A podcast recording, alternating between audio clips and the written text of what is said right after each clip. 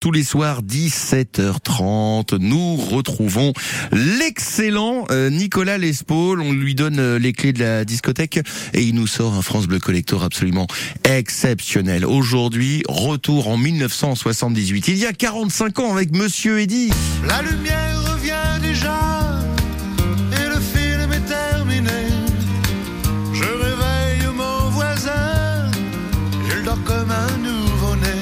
tout nous raconter, Nicolas Lespaul, sur la dernière séance. Ça tombe bien, c'est mercredi.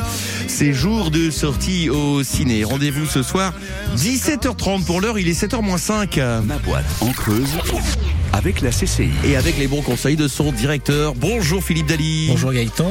Alors comment se traduit l'esprit d'équipe en entreprise en sachant que différentes personnalités composent une équipe? Pour travailler en équipe, faut faut prêter attention à la dynamique du groupe.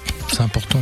Voilà, si vous voulez modeler euh, vos équipes, euh, la, personnalité c'est quelque chose, ça, ça se modifie pas, hein, donc ça se respecte. Donc je fais avec, je compose avec, je voilà. Après il y a quand même il y a d'autres sujets au-delà de la personnalité, il y a le, pouvoir direction, mais là on est bien sur l'esprit d'équipe. Donc c'est trouver effectivement euh, une team building, une équipe gagnante. Ça se traduit très simplement par euh, la faculté d'une personne à participer à un objectif partagé. Esprit d'équipe, c'est dans une équipe de foot, une équipe de basket, de rugby, euh, de hockey.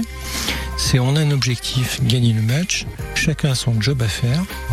Et donc moi je vais contribuer à collaborer et à faire mon job pour privilégier la réussite du groupe, de l'équipe, plutôt que ma propre réussite. C'est pour ça que des fois dans des équipes, il y a des entraîneurs qui font un peu la guerre au leadership, on lui donne des consignes, etc.